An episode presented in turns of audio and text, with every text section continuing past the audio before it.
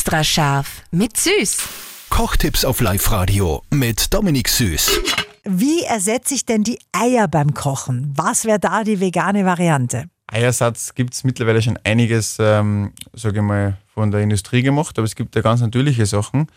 Zum Beispiel, ähm, was jeder kennen sollte, bei was Süßem kann man statt dem Eischnee zum Aufschlagen Kichererbsenwasser verwenden.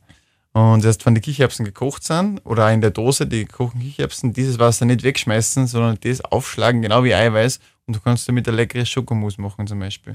Extra scharf mit Süß. Kochtipps auf Live-Radio mit Dominik Süß.